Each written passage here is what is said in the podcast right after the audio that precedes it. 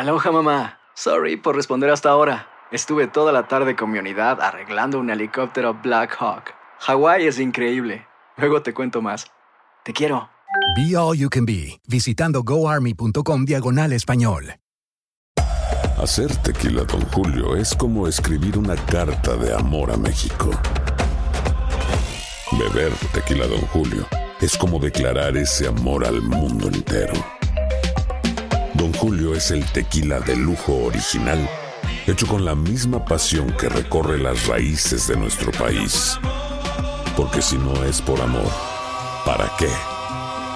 Consume responsablemente. Don Julio Tequila, 40% alcohol por volumen, 2020. Importado por Diageo Americas, New York, New York. When you buy a new house, you might say, Shut the front door! Winning! No, seriously. Shut the front door. We own this house now. but you actually need to say, Like a good neighbor, State Farm is there. That's right. The local State Farm agent is there to help you choose the coverage you need. Welcome to my crib. no one says that anymore, but I don't care. So just remember, like a good neighbor, State Farm is there. State Farm, Bloomington, Illinois. Boost Mobile tiene una gran oferta para que aproveches tu reembolso de impuestos al máximo y te mantengas conectado. Al cambiarte a Boost, recibe un 50% de descuento en tu primer mes de datos ilimitados. O, con un plan ilimitado de 40 dólares, llévate un Samsung Galaxy A15 5G por $39.99. Obtén los mejores teléfonos en las redes 5G más grandes del país. Con Boost Mobile, cambiarse es fácil. Solo visita boostmobile.com. Boost Mobile, sin miedo al éxito. Para clientes nuevos y solamente en línea, requiere AroPay. 50% de descuento en el primer mes requiere un plan de 25 dólares al mes. Aplican otras restricciones. Visita boostmobile.com para detalles.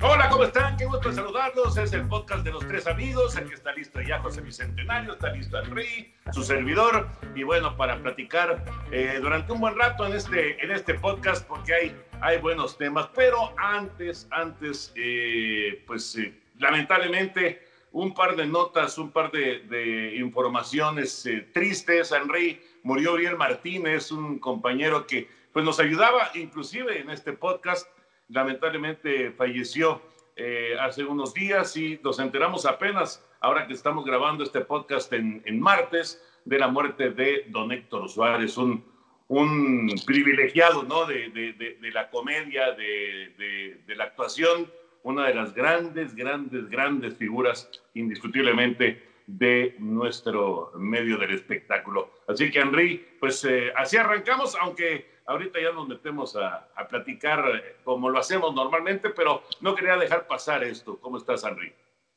Pues triste, Toño, te saludo con mucho gusto, igual a Pepe, a toda la gente que nos escucha. Eh, sí, el caso de, de Uriel, eh, muy joven, apenas 34 años de edad, con un, un hijito, eh, y que eh, un gran entusiasta de la lucha libre también del béisbol. De hecho, llegamos a tener coberturas con él de, de béisbol, eh, y pues lamentablemente fallece víctima del coronavirus, que pues hay que, hay que tomárselo muy, muy en serio. Me parece todavía increíble que hay gente que todavía no toma sus precauciones y que no es responsable consigo mismo y con los demás. Esto es de a de veras y pues sobre todo ahora que estamos viviendo esta nueva normalidad, pues hay que cuidarse todavía muchísimo más. Y sobre pues eh, Don Héctor Suárez, eh, pues eh, simplemente uno de los pilares de, de, la actuación en México, del espectáculo, como mencionabas. Tú tuviste la oportunidad de trabajar con él y ya nos platicarás un poquito más adelante. En mi caso, pues solamente lo, lo, lo conocí, digamos que socialmente, tuve la oportunidad de platicar con él en algunas ocasiones, con quien más he eh, pues he estado y platicado es eh, con su hijo, con Héctor Suárez Gómez. Eh, tuvimos el privilegio de verlos en, en obras de teatro juntos, después de haber tenido alguna relación un poquito complicada. Bueno, pues limaron asperezas y pues en realidad es una, una, gran pérdida de un hombre que logró capturar la cultura popular mexicana, porque pues ahí están personajes como el Miluso, si recordamos la guarunilla Mi Barrio, y qué decir de qué nos pasa, y aquel programa de, de sátira, de, de, crítica política, eh, social de nuestro país, en fin, eh, un, un, hombre que había te, tenido una batalla con el cáncer, que lo había vencido y que pues ahora nos toma por sorpresa y que lamentablemente muere. Y es que nos había acompañado Pepillo pues toda nuestra vida. O sea, don Héctor nos, nos acompañó desde desde nuestra niñez y, e inicio de juventud con la cosquilla y aquellos programas, nos acompaña, bueno, y, con, con, las películas también, por supuesto, y nos va acompañando toda nuestra vida, ¿no? Efectivamente, mi querido Toño Enricón, un saludo para todos. Y pues sí, dos, dos noticias muy tristes con la muerte de nuestro querido amigo y compañero Uriel y a, a su familia, a sus seres queridos, les, les deseamos una muy pronta resignación, muy buen, muy buen chavo, muy entusiasta y todavía mejor persona, Uriel. Me acuerdo de Héctor Suárez, había un programa que se llamaba Domingo Cerdes, que pasaba en Canal 2 domingo en la noche, y que ahí estaba Héctor Suárez junto con, con Héctor Lechuga, con Leonorildo Ochoa, estaba también Chucho Salinas, Alejandro Suárez, Alejandra Meyer y Jorge Labardini, me acuerdo, un espléndido locutor, digamos, era, era el que abría y cerraba la transmisión de ese programa que era muy simpático.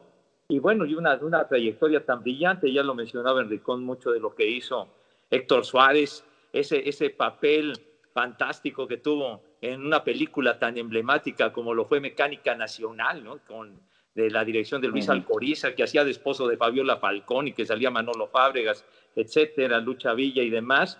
Y lo de la cosquilla, tienes, tienes mucha razón, mi querido Toño, ese programa yo lo recuerdo por ahí de 1969, con Raúl Astor encabezando y salían guapas, salía inclusive Anel, Talina Fernández, Nadia Milton, me acuerdo, Fernando Luján y, Héctor Suárez con, con esa vis cómica maravillosa, pero era un actor, primer actor de maravilla y con una vis cómica y un genio de la comedia. Lamentablemente murió 81 años de edad, pero pues nos vamos a quedar siempre con el buen recuerdo de, de sus personajes, de tanto que nos hizo reír a través de las décadas. Y con respecto a ti, mi estimado Toño, pues trabajaste con él en el Mundial de Francia 98. Me acuerdo que te ibas a trabajar a los resúmenes y nos dejabas al Enricón y yo haciendo los, los partidos de Ay, dejabas a tus chalanes, chambear. ¿Cómo nos divertimos con don Héctor? Qué bárbaro, cómo nos divertimos en aquel 98. De verdad que fue divertidísimo. El eterno Toño, decía. ¿Cómo nos divertimos? Qué bárbaros. No, bueno. Ay, lo recordaremos siempre con mucho cariño, igual que Uriel, por supuesto. Y ya, ya aparecieron Gina Holguín y también Chulsi. Ya, ya se podrán imaginar. Nos da enorme, enorme alegría recibir a alguien y saludamos a No, no es cierto. No es cierto, Chulsi, no es cierto, amigo. ¿Cómo estás, Gina? Qué gusto, ¿cómo andas? Ay, pues primero me da mucho gusto poder hablar con ustedes, aunque sea aquí a la distancia. Muchos no los, he, no los he visto ya desde hace rato, pero mira la magia de las redes sociales. Y sí, estoy bien, bien feliz porque un deporte que amo es el básquetbol. Y entonces este nuevo proyecto me encanta porque es un proyecto, es como súper dinámico, es muy accesible para todo el mundo, no nada más en cuanto a las redes sociales, sino en cuanto al vocabulario, en cuanto a la rapidez y la fluidez del programa. Me encanta, me encanta. Y déjenme les digo, una de mis partes favoritas es el basquetbolario. Es que no quería que Memo me lo ganara, por eso lo saqué de una vez. No te preocupes. O sea, puede decir cuándo, dónde, a qué hora, quiénes, cómo, en fin. Oye, pero también me mito. No, mira, yo, yo, Gina, Gina, a mí me da, a mí me da mucho gusto. No me importa lo que comente Toño, Enrique, Pepe. La verdad, los extraño mucho. Los extraño mucho. Eh, también la barba de Enrique, no me tocó coincidir con, con ese intento de barba del buen señor Enrique Bura, que cómo, cómo extrañamos a un peluquero o a alguien que nos pueda ayudar en esta, en esta época, pero la verdad se les extraña mucho. Qué bueno que están bien, eso es lo más importante. Me da mucho, me da mucho gusto verlos, verlos bien. Eh, y, sí, como dice Gina, los invitamos, la NBA, ya estamos ávidos, ávidos de deportes estadounidenses y en particular la NBA, sabemos que a finales de julio se va a reanudar, pero pues esto, esto nos da como un tentempié de lo que va a ser, porque todo el formato está muy al aire, de si va a haber playoffs, algunos partidos de temporada regular, cómo se va a ir armando, pero este programa en particular es espectacular, porque está Gina y porque tenemos NBA. Por ah, ni se preocupen, por Gina y por lo que tenemos de contenido. Déjenme decirles que yo todavía estoy molesto con el joven Schutz. ¿Por qué? El draft de la NFL, o sea, eh, es, eh, o sea, Alfred Hitchcock en este momento se está revolcando en su tumba, el maestro del suspenso y del misterio, y en el draft de la NFL, cuando todo el mundo estaba esperando a que llegara el comisionado Gudel y que dijera quién iba a tener la selección o a quién iba a seleccionar los delfines de Miami. Aparece Schutz y dice, fue el mayordomo. O sea, es terrible, es lamentable. Y luego ya vi, o sea, era el momento del draft. Y entonces ya después apareció el señor Gudel. Eh, o sea, todo el tiempo que invertí para aprenderme la pronunciación de Tuatongo Bailoa. Y resulta este, o sea, lo echa a perder. No, ey, todavía, todavía ni lo puedes decir bien, Enrique, tú Atago Bailoa, pero finalmente Tongo, había que Tongo ganar Bailoa. Memo, apréndetelo, por favor. Sí, sí, sí. ¿Ya Había que ganar, había que ganar la sabe? nota y la ganamos, la ganamos. Ganar la nota, echada a perder, en tu- loco. En tu DN se dijo antes que cualquier otra, eso está en la chuleta, mi querido Enrique, qué lástima. Te puedes ir a otro medio si quieres para re- cosas retrasadas. Aquí primicias, aquí primicias. Entonces, Ok, entonces ¿tú crees que la gente de la- que- perdón, que perdóname. bonito el programa de la NBA. Sí, exacto. Gracias, gracias Gina, gracias. Muchas gracias. Y, y- y- por ti, este, yo no sé cómo él le dieron el programa, a ti sí.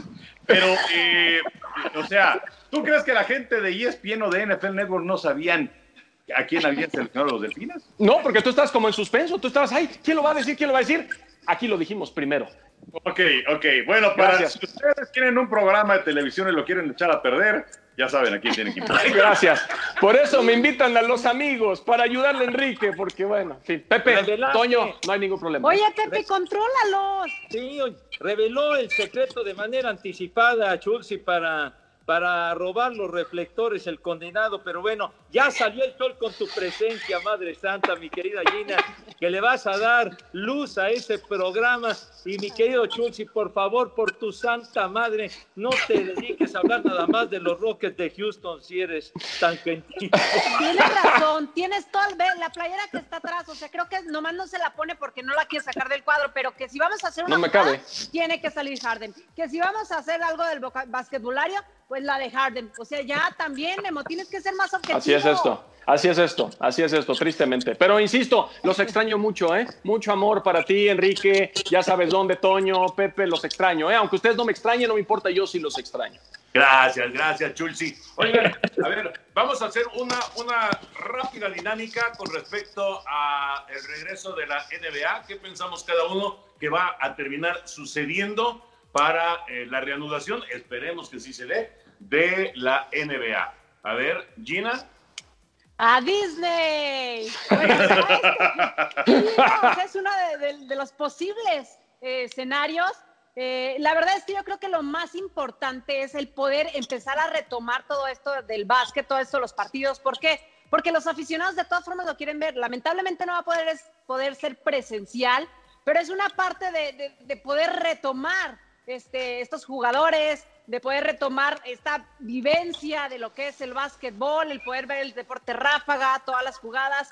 Y sí, digo, lamentablemente no va a poder ser presencial, pero el que ya nos estemos acercando un poquito y además, ¿a poco no tienen como la incertidumbre de, cómo van a ser, no sé, a lo mejor algo diferente los, los escenarios, ¿no? Va a ser, va a ser especial, sin duda, sin duda, va a ser diferente. Oye, Gina, pero va a ser, o sea, tú dices Disney, playoff directo o va a haber temporada regular todavía. Yo creo que playoffs directos, no sé, o sea, creo que todavía no estamos en una situación en donde ya podría ser la, la temporada regular. Te digo, o sea, en cuanto a la mercadotecnia y económicamente, pues lo que más conviene es ya continuar con la temporada regular, pero lo veo difícil. ¿Tú, Chelsea? A ver, a ver, Enrique, quítate los audífonos porque te voy a anticipar aquí para que no haya suspenso y antes que nadie Ay, lo que va a pasar con la. NBA. Cálmate, cálmate. Esto es lo que, mira, ahí, ahí les va. Lo que va a ocurrir y es eh, tal cual va a ser a finales de julio y sí en Disney, como bien dice, como bien dice Gina, porque finalmente va a ser el nuevo búnker, la ciudad burbuja, finalmente para, para tratar de, de- de evitar un rebrote de, de- de coronavirus, se van a hacer pruebas a todos, inclusive va a haber algunos familiares. Lo que quiere la NBA es tampoco que haya tanta gente, por ello no van a estar los 30 equipos, los que ya están sin posibilidades de pelear playoffs, ellos no los van a invitar. Ahora, la clave aquí está que, como ustedes saben, mucho, mucho de los ingresos y lo más importante ahora para los equipos son las transmisiones, los derechos de televisión y hay muchos que no han cumplido con los 60 partidos que están en el contrato. Así que lo que va a hacer la NBA, más allá de los 16 equipos que ahora están en zona de clasificación, va a invitar, vamos a extenderlo a 20 o 24, dependiendo ahí las decisiones que se tomen, pero otras, otras escuadras que están ahí peleando las posibilidades para dos cuestiones. Una, para que se cumplan esas situaciones de los derechos de transmisión y pueda haber una retribución, porque ahora pues todos están pariendo chayotes. Y la segunda también es que para esos entre 6, 8 partidos que se le va a asegurar a todas las escuadras que estén presentes es para que otra vez retomen forma para ya luego meterse a la postemporada. Así que serán los 16 que ahora están, digamos, en zona de playoffs, más otros que estaban peleando, que están a 5 o 6 juegos de distancia, como es Portland, Nueva Orleans. Del este solamente Washington, pero hay varios equipos que están ahí y eso es lo que va a pasar a finales de julio. Finalmente se va a dar a conocer en las siguientes semanas, pero qué bueno, qué bueno que ya hay NBA, la verdad, urgía ya. O sea, o sea que va, va a ser eh, eh, nada más con los equipos contendientes, los que se mantienen de contendientes. ¿Tú qué piensas, Enrique? Definitivamente sí. Eh, de hecho, Adam Silver está trabajando muy bien. Lo está haciendo de la mano de Chris Paul, que es el que está al frente de la Asociación de Jugadores. Y eh, algo muy importante del básquetbol, eh, que también está haciendo la NHL, a diferencia de lo que está haciendo el béisbol de grandes ligas, es que todo lo que se habla se mantiene in-house. el béisbol de grandes ligas lo están filtrando los jugadores, lo están filtrando los dueños y por eso es que es un escenario completamente diferente. Aquí sí están trabajando de la mano. Y efectivamente eh, se van a reunir y van a estar jugando en, a fines de julio. Eh, hay muchos jugadores que, bueno, decía Yanis Antetokounmpo que él ni siquiera tiene una canasta en su casa para entrenar. Entonces eh, hay que ponerse... Imagínate, imagínate, como dicen, en, la casa del herrero asadón de palo. Pero pues la, la, situación aquí es que necesitan cinco o seis partidos para ponerse en forma también los jugadores. Y la cuestión está justamente ¿Cuántos equipos van a llegar a la, a la postemporada? En la conferencia del Este no hay ningún problema, ahí están los ocho. La situación un poco más complicada es en el oeste, en donde tienes a siete equipos que van a calificar, hubieran calificado de cualquier forma, pero tienes a Memphis que está en el octavo lugar, y luego vienen equipos como Portland, como Nueva Orleans, como Sacramento, que están a tres juegos y medio, y a cuatro juegos que está el equipo de San Antonio.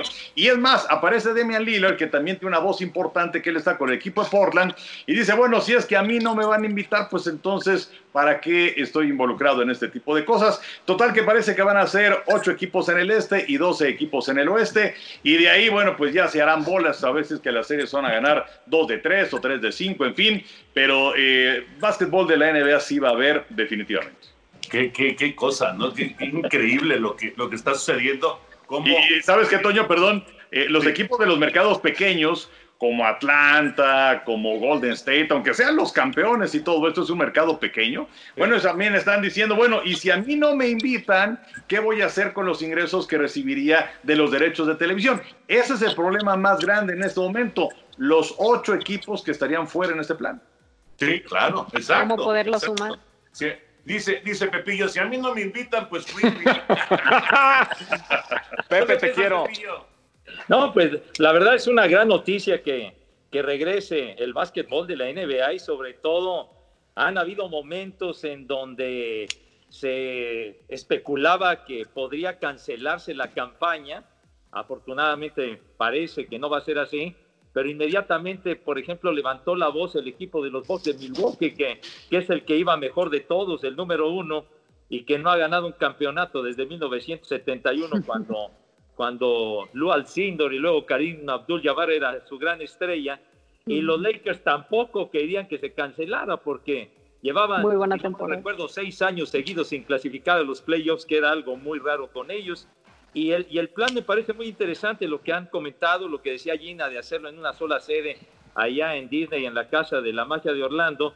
Y un plan que tenían era de que llegaran los ocho mejores, o sea, directo a los playoffs, pero los ocho mejores de cada conferencia y que entonces los alineaban en una sola lista y entonces se podían dar partidos interconferencias, pues, y se podría llevar a cabo una serie final entre dos equipos de la misma conferencia. Entonces, creo que era un formato interesante, aunque finalmente, pues, vamos a ver cómo queda, cómo queda todo esto de la reanudación y de qué manera la van a hacer. Todos los jueves este, por todas las redes sociales, aquí en tu DN de Estados Unidos, por la NBA también, en YouTube, en Facebook, en todas las redes sociales nos pueden ver. Para todos los amantes del básquetbol, pero también aquellos que, que les gustaría saber un poco más. Hay muchos términos que se utilizan en el básquetbol que a lo mejor no son tan comunes para muchos. Y es lo padre, les digo, que, que, podemos hacer un poquito más palpable todo, todo, todo lo del básquetbol para que llegue a todos y entonces nos empiece todavía a atraer más. A lo mejor a las nuevas generaciones que no saben muchas cosas, pues empe empezar a empaparse de, de este bonito deporte. Oye, Gina, hay algo importante, que toda la biblioteca toda la historia que hay de la NBA la tenemos a la disposición. Entonces, pues ya se imaginarán, estamos recordando grandes momentos también, eh, top tens, este, hay, hay, absolutamente para todos los gustos y respaldado por la imagen, que eso, como ustedes saben, es muy importante. Entonces, The Buzzer es un concepto diferente, nuevo, espectacular y los esperamos, los esperamos en todas las redes, como bien decía Gina, de TUDN y también de la NBA. Los capítulos se estrenan, creo que es, es los jueves por la noche, sí. ¿no? Sí. Sí, sí, exactamente, Enrique. Exactamente. Y, y los grabamos en, en, en, la, en, la, semana, vamos, vamos ahí abonando, dependiendo lo que se esté dando en, ahora, ¿no? Porque sabemos que son situaciones complicadas, más cosas que van, que va sumando Gina o que voy sumando, o que van, de, etcétera, etcétera. Digo, hay de todo, de todo, para todos los gustos de todo. y de, de, todo morocho, todo morocho. Ahí les voy a traer luego un reto para todos ustedes, ¿eh? Memo dijo que ya se apunta. Quiero ver a ver de ustedes también. Vamos a ver. ¿Sí sabes, ¿Sí sabes por qué no jugué yo básquetbol nunca, Gina? ¿Por qué? No lo vas a creer, y es en serio, ¿eh? Porque cuando yo miraba hacia arriba para tirar a la canasta me mareaba. ¿Por qué? Ay, sí. Te lo juro. ¿Por qué? Te lo juro, te lo juro. Nunca jugué básquet por eso. Y, luego ya me di cuenta de que. no. Y luego me di cuenta que, cre- que creo que era un pretexto porque tenía yo muy mala puntería. Ay, no, es que me mareo. No, no, es que no la, no la meto porque me mareo. Ay, ajá. ¿Saben yo por qué Oye, no hubiera jugué? sido un gran elemento, ¿eh? Sí, sí, sí. Bueno, yo, yo, yo no jugué por una sola razón. Era malísimo. No, pero no eres tan ¿Tú mal, Enrique. Yo, yo, te he echado, yo te he echado un ojo en, en las finales y no lo haces tan mal, ¿eh? No, ¿Qué hombre. tú, Burak? ¿Perdón? ¿Qué jugaste? ¿Algún deporte? Eh, bueno, el que más jugué Boliche. todavía fue boliche. Y juega Sí. muy bien, ¿eh? Así Fue- que fue si boliche. jugamos un reto, shot, Enrique.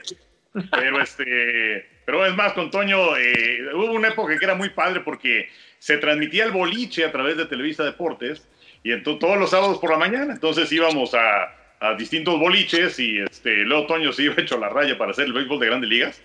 Pero era, fue una muy buena época, hicimos nacionales de boliche y una competencia internacional México-Estados Unidos, fue padrísimo. Mundial. Oye, y ya, pues, por- mundial. ¿tú, Y Pepillo.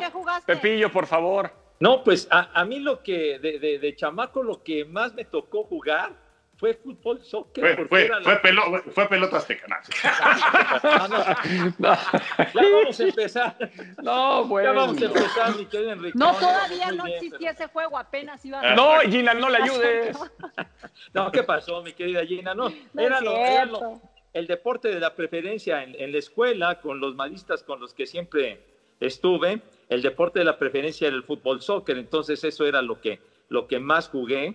Y, y también me, me tocó jugar bastante básquet, sobre todo en la secundaria y en la preparatoria, aunque siempre el fútbol soccer era el que, el que se llevaba las palmas, pero era padre jugar básquet, ¿eh? era padre. Y No luego, era pues ya sé qué era vas. padre jugarlo.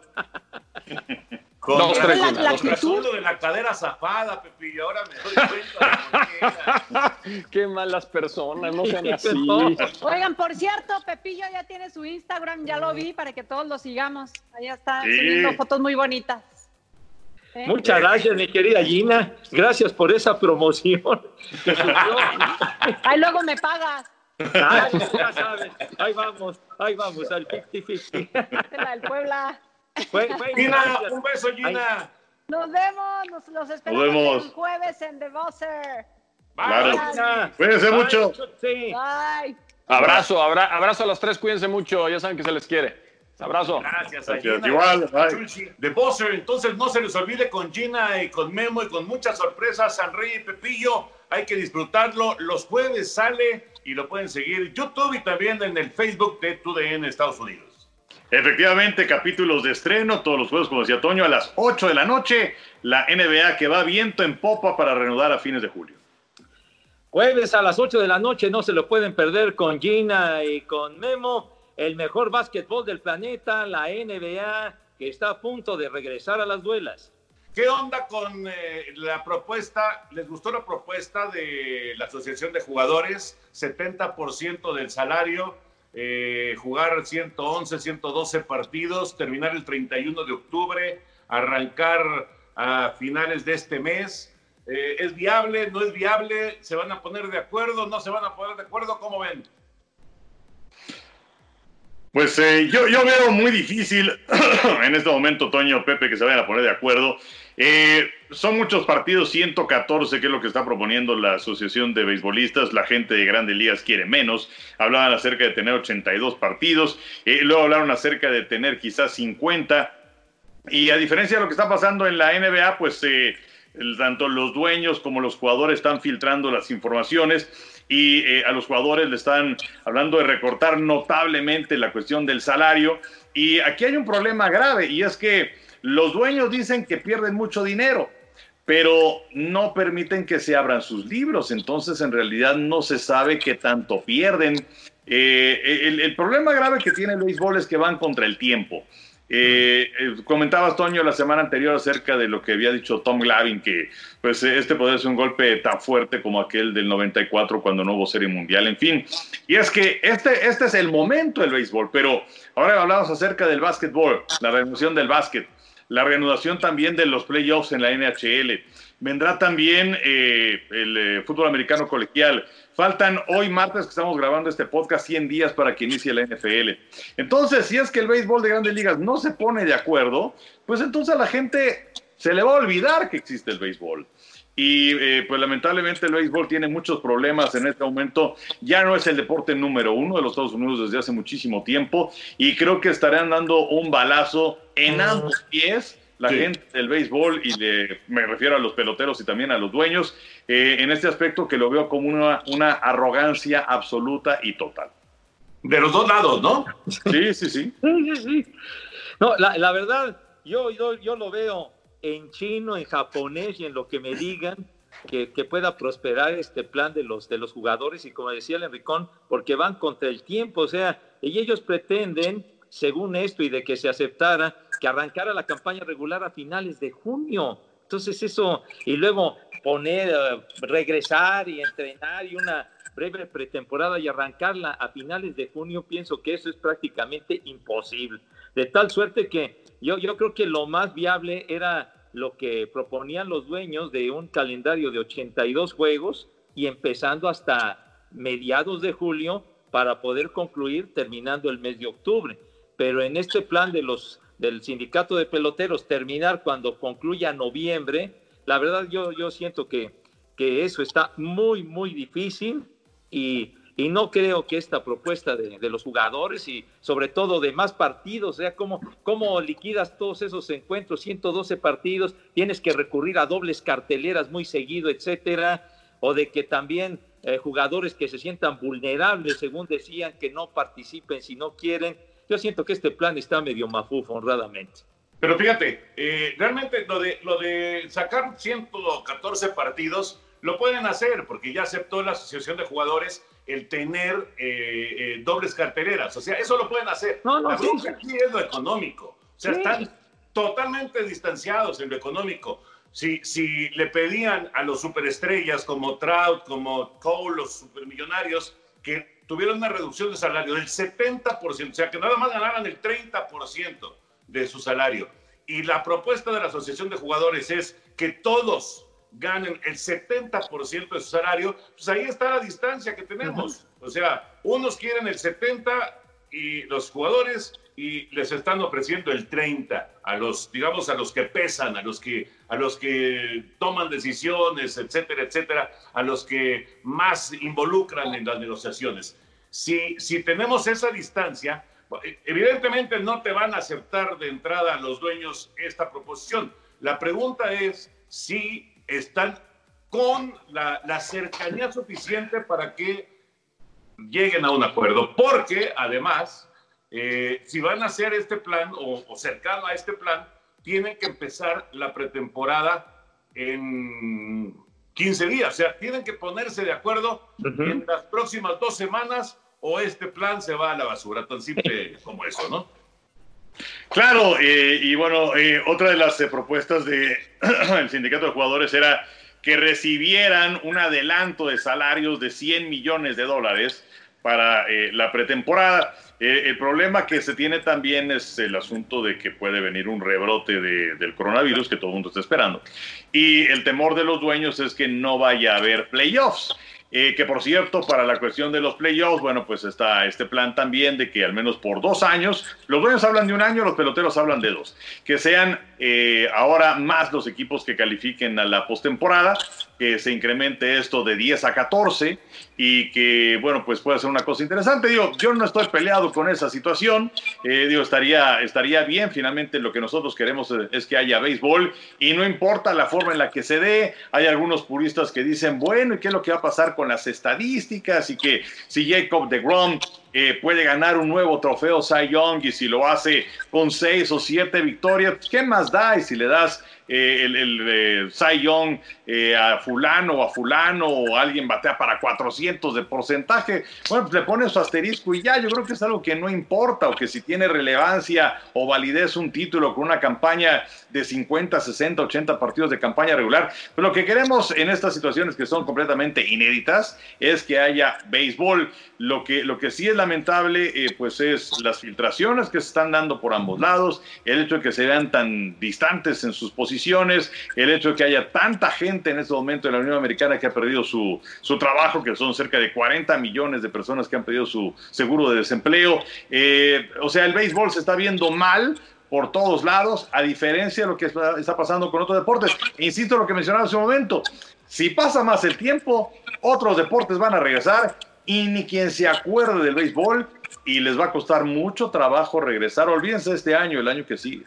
Pero entonces están, mal, están mal, Pepillo, de verdad, o sea, alguien los está asesorando muy mal, muy, muy mal. Están tirando a la basura la gallina de los huevos de oro, en serio. De verdad es, inexplicable. Yo, yo me quedo pensando, bueno, que, cuando se hacen estas reuniones, de que ustedes sean gente muy brillante, ¿no? Tanto de los dueños como de la asociación de jugadores, tiene que ser gente muy brillante, o sea que no se dan cuenta del golpe que le están dando al, al, béisbol, por, por, porque además, o sea, esto es de este año, pero el próximo año van a volver a ganar 30 millones de dólares el, millonario y, y, 8 millones de dólares el, el, el pelotero promedio, etcétera, etcétera. No se dan cuenta de eso. No, pues la verdad, lo que debe de haber es, es flexibilidad y sobre todo una buena disposición de ambas partes para, para llegar a un acuerdo, pero si se mantienen así muy rígidos en sus posturas, cada uno en su bando, pues va a ser muy difícil que lleguen a un acuerdo. Y, decía Max Scherzer que, que ellos ya se habían puesto de acuerdo en un principio en cuanto a un recorte salarial y en lo que no están de acuerdo es en otro recorte. Entonces también por eso han venido las discrepancias y demás, pero, pero sí, en alguien tiene que, que caber eh, la razón para, para reanudar, porque en caso de que, de que no hubiera temporada, se habla de, pérdidas de hasta 4 mil millones de dólares, lo que se perdería si no hubiera campaña de béisbol. Y, no solamente te hablan, Henry. sí. y no solamente, es, no, solamente es eso de esta temporada, es lo que va a pasar al futuro. La secuela, pues. están dando un golpe terrible al béisbol. Ojalá que lo entiendan. Bueno, ojalá que lo entiendan. Ya para cerrar, señores, porque hoy Chulsi nos quitó mucho tiempo. Como siempre. Como siempre. ya para cerrar, a ver, no, no, no se trata de, como comentaristas, como narradores, que, que, les haya tocado. No, no, no. Esto es como aficionados. Esa jugada o ese partido, Henry, Pepillo, que ustedes quisieran borrar de la historia de X deporte, del americano, del base, del fútbol, del tenis. Esa, esa jugada o ese momento o ese partido que ustedes quisieran desaparecer del mapa como aficionados. Primero vamos con Henry. Pues mira, siempre es un problema cuando nos dices uno, ¿verdad? Y tenemos 40 opciones. Pero me vinieron a la mente dos y voy a ser breve. Eh, la primera, eh, como aficionado a los vaqueros de Dallas, yo cuando estaba en San Antonio en el aeropuerto Eh, y con esas teles, ¿se acuerdan que, que había que echarle este, cuartitos? Para, Ah, para claro. poder- Sí, sí, sí, sí, sí. Bueno, ahí estaba viendo aquella final de conferencia de San Francisco contra Dallas y el pase de Joe Montana para Dwight Clark. eh, y que San Francisco le ganó a los vaqueros y que fueron, pues es el inicio de la gran dinastía del equipo de los 49 y bueno, pues los vaqueros eh, perdieron aquel, aquel partido y este me dolió muchísimo. Y otro, pero este está dentro de la categoría de no le digan a nadie, porque es de fútbol. Eh, eh, eh, fue la temporada 76-77. El América le había ganado a la UDG la temporada anterior, 75-76, el campeonato con aquel gol. Que se recuerda la rabona de Reynoso y en el partido de vuelta en el Azteca, el, el gol de tiro libre de Hugo Quise al Cuate Calderón. Pero la temporada siguiente, eh, pues eran, eran grupos que jugaban round robin y eh, el ganador de cada uno de los grupos ya en la fase final se enfrentaba en los partidos por el título. Y eh, exi- existía el gol average, ¿no? ¿Se acuerdan? A lo mejor los chavos no tienen ni idea de qué estamos hablando. Ahora es diferencia de goles, los goles que anotas, les quitas los que recibes y te da ese, ese número. Bueno, antes se dividían los goles anotados y los recibidos y era el gol average. Total que el América enfrentaba en el Azteca otra vez a la UDG y el América tenía que ganar por tres goles y ya si la cuenta de goles iba creciendo en el partido, pues entonces necesitaba todavía más. Total que el América iba ganando 3-1 y les faltó un solo gol. Aquella vez tuve la oportunidad de ir al estadio porque mi papá trabajaba en Grupo Vitro, tenían un palco para los clientes y si no iban los clientes, íbamos nosotros. Y eh, lo sufrí notablemente y sí me fui con una gran decepción porque el América quedó eliminado. Lo dejé llegó a la final y, y la perdieron contra Pumas. Por cierto, el partido eh, definitivo se juega en el Estadio Azteca porque había huelga en la, UNAM y no se pudo utilizar el Estadio CEU. Pero bueno, ya me extendí mucho, dije que iba a ser breve, pero son. Ahí están. No, no, y, además dos, dos momentos que recordamos todos, ¿no? Todos. Entonces eso tú los borrarías de- del mapa. Definiti- definitivamente, como dirían los clásicos. ¿Tú, Pepillo? No, bueno, yo, yo lo que borraría totalmente como aficionado, la rola de Mookie Wilson que, les, eh, que le pasó entre las piernas a Bill Butner y con ello se perdió la oportunidad de que los Mediarrojas ganaran su primera serie mundial desde 1918 en aquel sexto juego del clásico de otoño de 1986, cuando estaban a un strike, mi Toño, tú estabas ahí en el Shea Stadium y el Enricón y yo, que eran los que éramos quienes abríamos el changarro de las series mundiales ahí en Televisa, pero pues ya, ya acariciábamos los fanáticos de los patirrojos que ya, ya estaba ahí todo listo para, para celebrar después de tantas décadas y que se terminaría la maldición del bambino. Y viene, viene la rolita, esa viborita que no llevaba gran cosa y Bill Botner que andaba pues muy dañado de, de sus piernas, no, no, no se agachó lo suficiente y la bola le pasó justamente entre las piernas y pues ahí vino la carrera que decretó la victoria de los Mets y luego la posterior coronación en, la, en el séptimo juego. Pero al manager, a John McNamara, generalmente él, él acostumbraba, si llevaba ventaja en los partidos al final y todo, para mejorar la defensa en la primera base, sacaba a Bill Buckner y ponía, me acuerdo, Dave Staple- Stapleton, que era más joven y todo, que no era famoso, pero estaba jovenazo y hacía mejor trabajo a la defensiva. Pero ese día este atarantado no hizo el caso. Entonces, pues bueno, esa rola y pues costó a final de cuentas el campeonato de mis queridos Medias Rojas. Y rápidamente, si, si me lo permite, en otro momento que borraría la imagen cuando, cuando muere Pedro Rodríguez en aquel accidente en 1971 en Alemania, en una carrera pues que no era de importancia, sino que lo había invitado un muy amigo suyo para que le diera realce a una competencia y entonces se incendia su Ferrari. No era, no era Fórmula 1 ni mucho menos, eran autos eh, diferentes de esos stock, etcétera. Y fue impactante, fue impactante la muerte de Pedro Rodríguez, a quien yo he admirado siempre. A Pedro Rodríguez, indiscutiblemente el mejor piloto mexicano que ha existido. Esa imagen yo la borraría porque fue terrible. Pues muy bien. Pues eh, ya, ya que dijeron dos, yo también voy a decir dos rápidamente. La Inmaculada Recepción, yo borraría, desaparecería, no, no existiría la Inmaculada Recepción de Franco Harris en contra de los Raiders. Apenas empezaba yo a ir a los Raiders, porque esto fue a principios de, los, de la década de los 70. Eh, yo ahí ya, eh, bueno, empezaba a crecer mi pasión por, por el equipo de Oakland y, y apareció Franco Harris. Y quién sabe cómo le hizo para agarrar ese balón y se fue hasta el otro lado. Desesperante, eh, frustrante. Bueno, ya no sé ni qué decir sobre esa jugada. La inmaculada recepción la desaparecería del mapa indiscutiblemente. Y ahorita que decía Enrique de, un partido del América, eh, ya me acordé de un partido del Atlante que fue verdaderamente desesperante. Un Atlante Cruz Azul que era, no sé si eran cuartos o semifinales, creo que eran cuartos de final. El Atlante tenía muy buen equipo y le había pasado por encima al Cruz Azul en la ida, en el Estadio Azteca. Y estábamos en el Azulgrana y, y bueno, pues era un ambientazo, ¿no? Y ahí estaba Raúl Orbañanos, y ahí estaba, ¿quién más estaba? Rafa Puentes, si no me equivoco, ahí estaba también. Eh, y fue muy curioso porque el Atlante eh, no, no, tuvo un buen partido ese día y Cruz Azul eh, le emparejó el marcador, el, marcador global, pero con, el, con el marcador global empatado clasificaba Cruz Azul y todos lo sabíamos en la tribuna pero el Atlante estaba paseando la pelota, así como esperando los últimos minutos que terminara el juego, y todo el mundo diciendo, ¿qué hacen si falta un gol? Y entonces empezaron de la tribuna a gritarle al técnico de la golpe y a, y a toda la gente de, que estaba en la cancha, a todos los jugadores, ¡falta un gol! ¡falta un gol!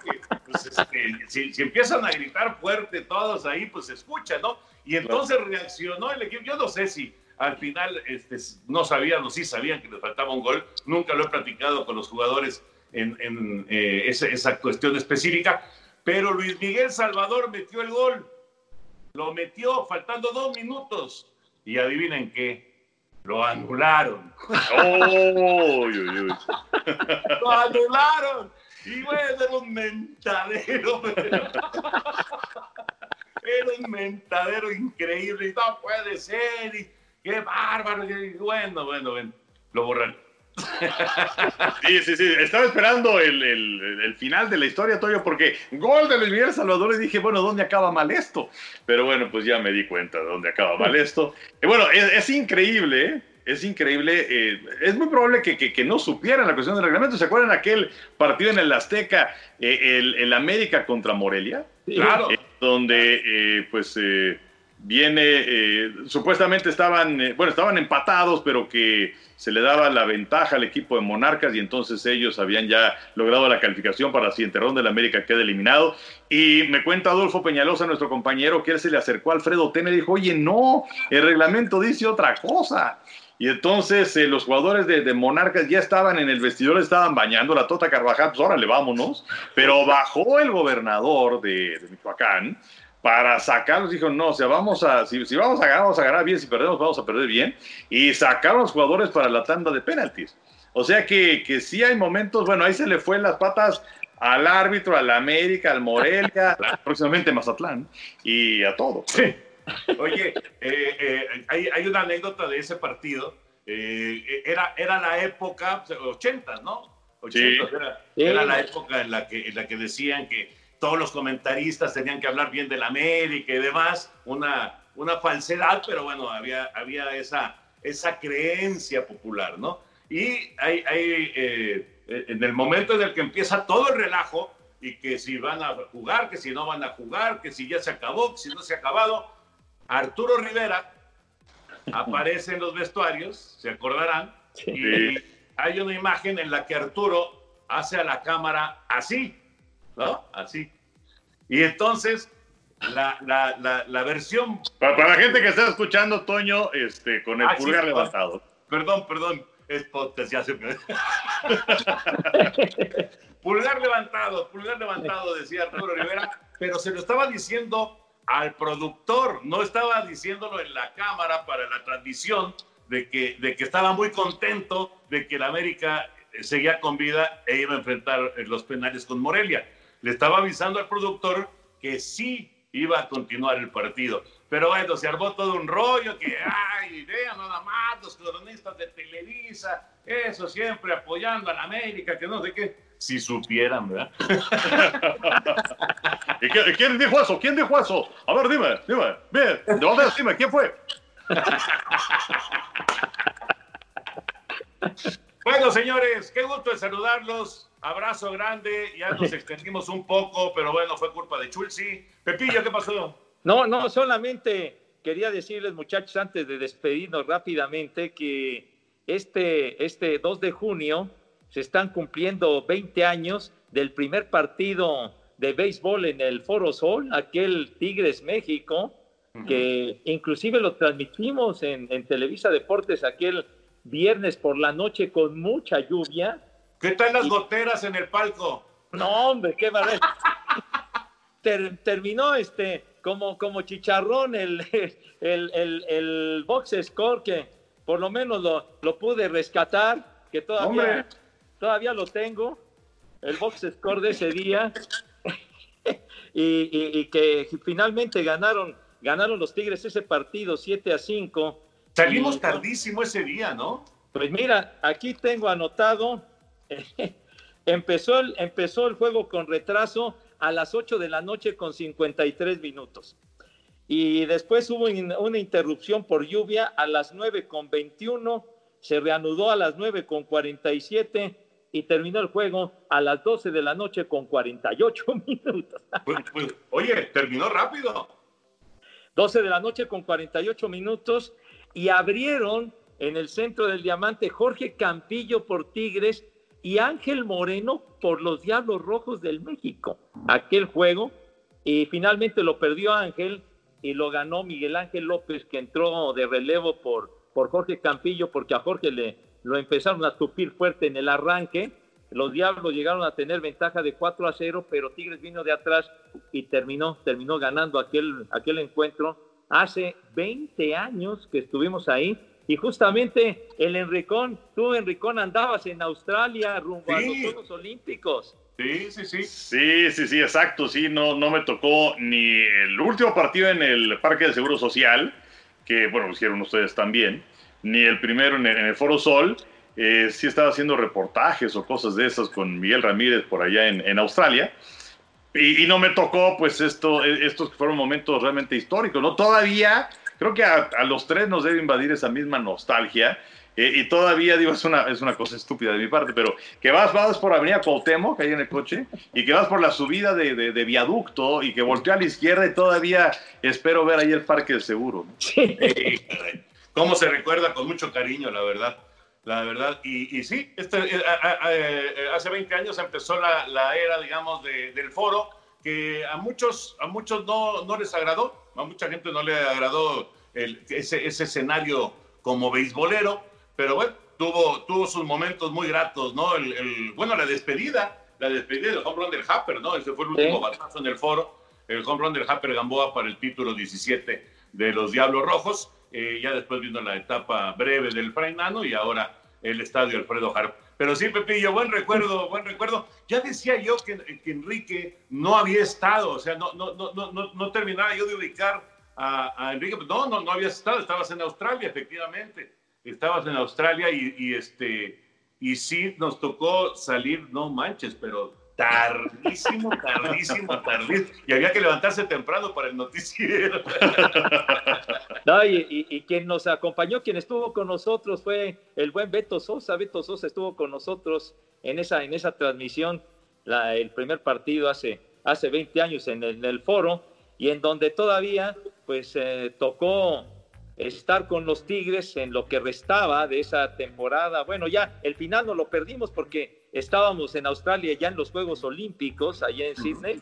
No nos tocó el final de la campaña, de la, la serie final que Tigres se coronó. Y luego en el 2001 siguieron los Tigres ahí y en el 2002 ya se fueron a, se fueron a Puebla. Qué curioso, ¿no? En el 99, Enrique, la despedida del Parque del Seguro, pues Diablos Tigres, y ganaron los Diablos, y en el 2000 el, estreno del foro, Diablos Tigres y ganaron los Tigres. Exacto, exactamente. Y bueno, eh, todavía nos tocó trabajar ahí a, Pepe y a mí en, el Foro Sol con el equipo de los Tigres. Luego llegó el Chato López y nos corrió a los dos, pero bueno, esta es otra historia que algún día les platicaremos con saludos muy atentos para el señor López. Afectuosos. Pepillo, un abrazo, que tengas una muy buena semana. Igualmente, mi Toño, Enricón, un abrazo para ustedes, para nuestros amigos que nos hacen favor de seguir en el podcast. Y les tengo buenas noticias porque ya yo ubiqué el lote de fotos y parece que ahí está la foto de ¡Ah! Jack Baby. ¡Pepe! ¡Maravilloso! Sí, señor. Ocho años después, increíble, ¡Hombre! pero cierto. Este es un Qué hallazgo bárbaro. arqueológico más grande que los mamuts en Santa Lucía, Pepe. Sí, sí, sí, sí, No que todo lo que se ha encontrado en la plaza. nada, caray. Les mando la fotografía con mucho gusto. Excelente, Pepillo. Gracias. Saludos. Ay, Gracias por acompañarnos aquí en el podcast de los tres amigos. Abrazo y nos saludamos la próxima semana.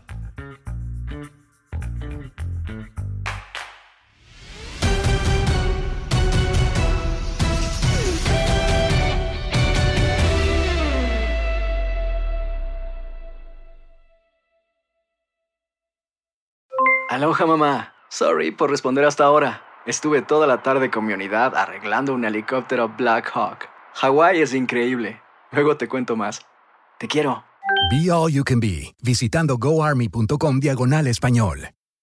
Boost Mobile tiene una gran oferta para que aproveches tu reembolso de impuestos al máximo y te mantengas conectado. Al cambiarte a Boost, recibe un 50% de descuento en tu primer mes de datos ilimitados. O, con un plan ilimitado de 40 dólares, llévate un Samsung Galaxy A15 5G por $39.99. Obtén los mejores teléfonos en las redes 5G más grandes del país. Con Boost Mobile, cambiarse es fácil. Solo visita boostmobile.com. Boost Mobile, sin miedo al éxito. Para clientes nuevos y solamente en línea, requiere AroPay. 50% de descuento en el primer mes requiere un plan de 25 dólares al mes. Aplican otras restricciones. Visita boostmobile.com para detalles. Si no sabes que el Spicy McCrispy tiene Spicy Pepper Sauce en el pan de arriba y en el pan de abajo, ¿qué sabes tú de la vida? Para, pa, pa, pa. La venta para amigos y familiares de JCPenney está de vuelta. Desde lunes ahorra 30% extra en artículos por toda la tienda. Esos son ahorros adicionales por encima de nuestros precios bajos. Dile a tus amigos, ven con tu familia y ahorren en grande. No olvides, ya se acerca el Día de las Madres. Y tenemos todo lo que mamá quiere: joyería, belleza, salón y tarjetas de regalo. JCPenney, vale la pena. Cupón válido del 29 de abril al 5 de mayo en selección de estilos. Aplican exclusiones. Detalles en la tienda jcp.com.